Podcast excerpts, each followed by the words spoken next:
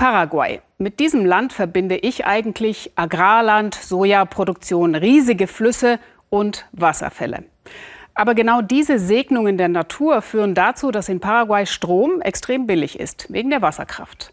Und das wiederum begünstigt die Produktion dieser Währung hier. Der Bitcoin, für den dieses Symbol steht, wird ausgerechnet in dem südamerikanischen Land, aus dem wir selten sonst was hören, besonders erfolgreich geschürft. Und keine Sorge jetzt, es wird nicht kompliziert, denn Thomas Aders erklärt uns das.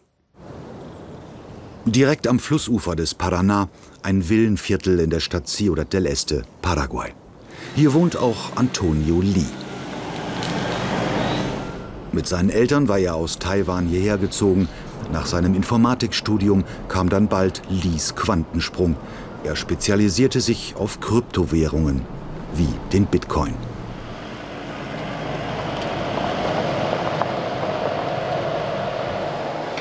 Ein paar Mitarbeiter warten seine Computer, mit denen Lee sein Geld verdient.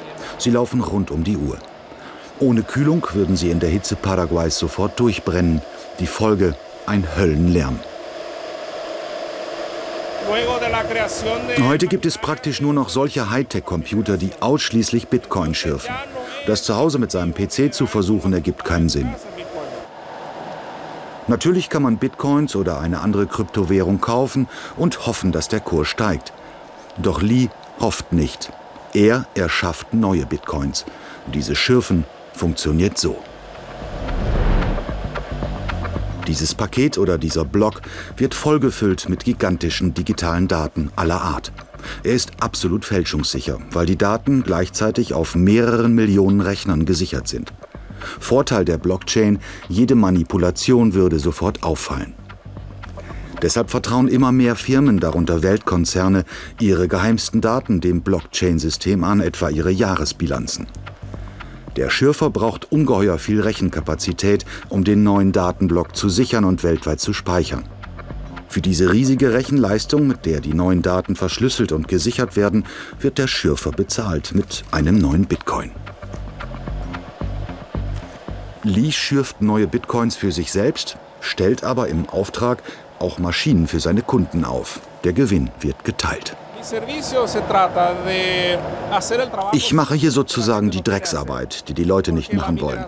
Denn die Maschinen produzieren jede Menge Hitze und Lärm. Stell dir einen Hühnerstall vor. Wenn du Hühner züchten willst, okay. Ich kümmere mich um den Stall.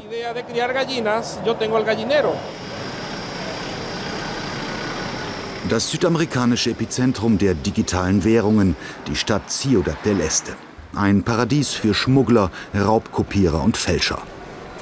Rein ins halbseidene Getümmel.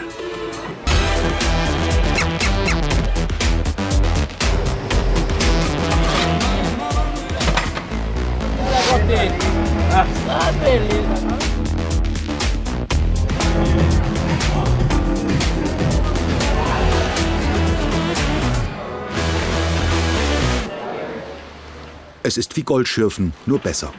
Der Wahlspruch von Antonio da Silva, einem Giganten im digitalen Geldgeschäft.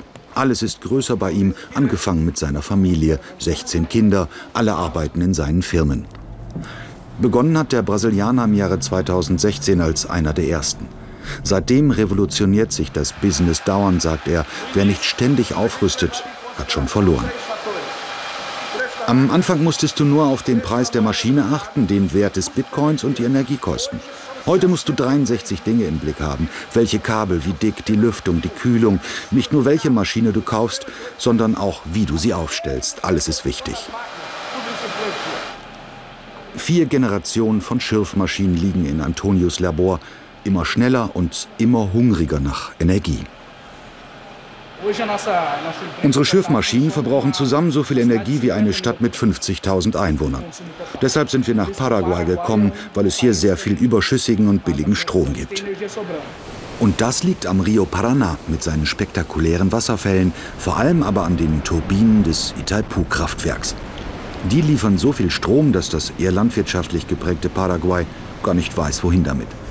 Preis für eine Kilowattstunde etwas über 3 Eurocent, freut sich Antonio. Ein Zehntel des Preises in Deutschland, konkurrenzlos billig. Wir besuchen seine Fabrik. Der Begriff ist nicht übertrieben.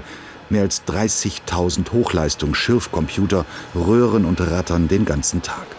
Damit verdient er 10 Bitcoins, also derzeit 90.000 Dollar am Tag.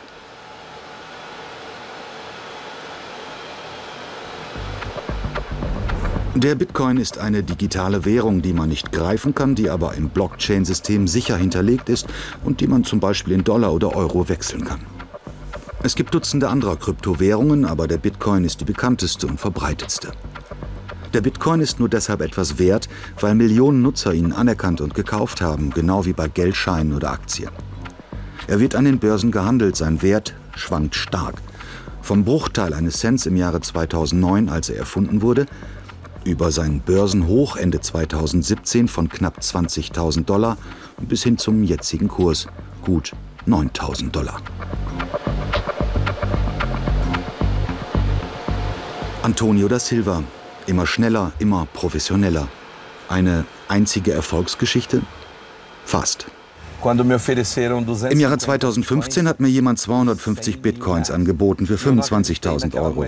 Ich habe damals nicht an diesen virtuellen Quatsch geglaubt und Nein gesagt. Heute wären sie fast 2 Millionen Euro wert.